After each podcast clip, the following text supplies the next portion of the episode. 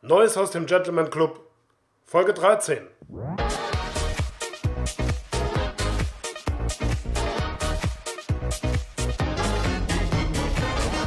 Ladies and Gentlemen, verehrte Clubmitglieder, herzlich willkommen zu einer neuen Folge des Gentleman Club Podcast.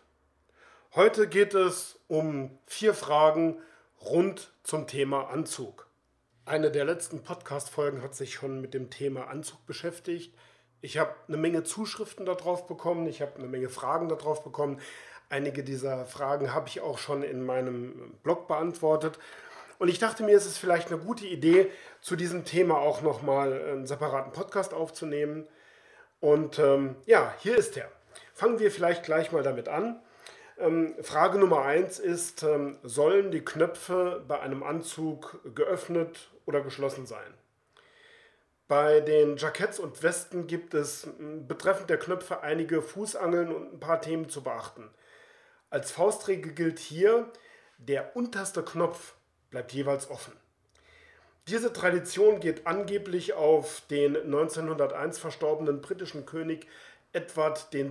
zurück zum Zeitpunkt seiner Krönung hatte er einen Teilnehmumfang von 122 cm und ließ deshalb den untersten Knopf sowohl bei Jackett und Weste meist geöffnet. Seine Höflinge haben diese Angewohnheit kopiert und somit für eine Verbreitung dieser Sitte weit über die Grenzen der Insel hinaus gesorgt. Eine Besonderheit stellen die Knöpfe am Jackenärmel dar. Hier sieht man bisweilen, dass bei den Ärmelknöpfen der unterste ebenfalls offen ist, also der Richtung Handgelenk. Hierbei handelt es sich jedoch nicht um eine überlieferte Gewohnheit eines britischen Monarchen, sondern häufig um die Demonstration eines besonderen Effektes. Im Gegensatz zu dem sogenannten Anzug von der Stange, bei dem die Knöpfe meist aufgenäht sind, damit man sie bei eventuellen Kürzungen der Ärmel versetzen kann, sind bei Maßanzügen die Ärmelknöpfe durchknüpfbar, was hier als ein eindeutiges Qualitätsmerkmal verstanden wird und auch bisweilen ganz offen zur Schau getragen wird. Der Träger eines solch besonderen Stücks erlaubt sich dadurch mitunter den diskreten Hinweis auf die besondere Herkunft seiner Garderobe.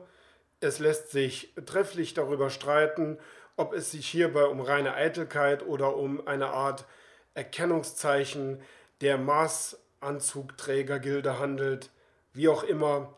Hier gilt, machen Sie, was Ihnen gefällt und was zu Ihnen passt, aber seien Sie informiert. Kommen wir zur Frage Nummer zwei. Wie finde ich die richtige Hosenlänge? Um die für Sie passende Hosenlänge zu finden, ist es zunächst sehr wichtig, zwischen den etwas weiter geschnittenen und den etwas schmaler geschnittenen Varianten zu unterscheiden. Für die weiter geschnittenen Hosen empfiehlt es sich darauf zu achten, dass, wenn sie stehen, sie auf dem Spann des Schuhs nur einmal leicht eingeknickt sind und an der Rückseite ungefähr bis zur Mitte der Fersenkappe des Schuhs reichen. Schmal geschnittene Hosen hingegen werden im Allgemeinen kürzer getragen, da hier aufgrund der fehlenden Weite die zuvor genannten Anforderungen einfach nicht erfüllt werden können. Frage Nummer drei. Sind Doppelreiher im Stehen zuzuknöpfen? Früher hatte man den jüngeren Herren spaßeshalber geraten, den Doppelreiher morgens zuzuknöpfen und erst abends wieder aufzuknöpfen. Dies ist sicherlich etwas übertrieben, jedoch ähm, ist auch hier, wie in allen Sprichwörtern, Redewendungen und dergleichen, ein wahrer Kern enthalten. Prinzipiell sollte ein Doppelreiher im Stehen auf jeden Fall geschlossen sein. Im Sitzen ist es eine Frage der Handhabung und ihres persönlichen Geschicks mit dem zügigen Schließen der Knöpfe, beziehungsweise ähm, ist es auch eine Sache der Bequemlichkeit. Wie sitzt man, wie lange sitzt man und ähm, wie möchte man natürlich auch ähm, den Zweireiher strapazieren. Ein Rat, achten Sie auf die Höhe der beiden obersten Knöpfe. Je höher diese sind, umso bequemer ist der zügige Wechsel zwischen Sitzen und Stehen. Beachten Sie aber bitte, dass der Anzug dann in jedem Fall konservativer wirkt. Zu guter Letzt Frage 4. Die richtige Mischung. Wie viele und welche Anzüge braucht ein Mann? Kurz und gut, welche Anzüge sind Pflicht und äh, welche gehören zur Kür? Diese Frage hängt natürlich auch sehr stark von Ihren Angewohnheiten ab. Für den Fall, dass Sie täglich einen Anzug tragen müssen oder wollen, benötigen Sie die absolute Grundausstattung, mindestens einen dunkelblauen und einen grauen Anzug. Damit Ihre Anzüge das ganze Jahr getragen werden können, sollten sie aus einem leichten Stoff gefertigt sein. Wenn Sie eine Weste dazu nehmen, sind sie besonders vielseitig einsetzbar, insbesondere auch für die etwas kälteren Tage. Eine gute Wahl für einen dritten Anzug ist ein Glencheck oder ein sonstiger heller Anzug.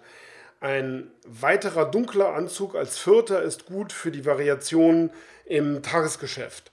Als Kür könnten folgende Varianten und Kandidaten in Frage kommen.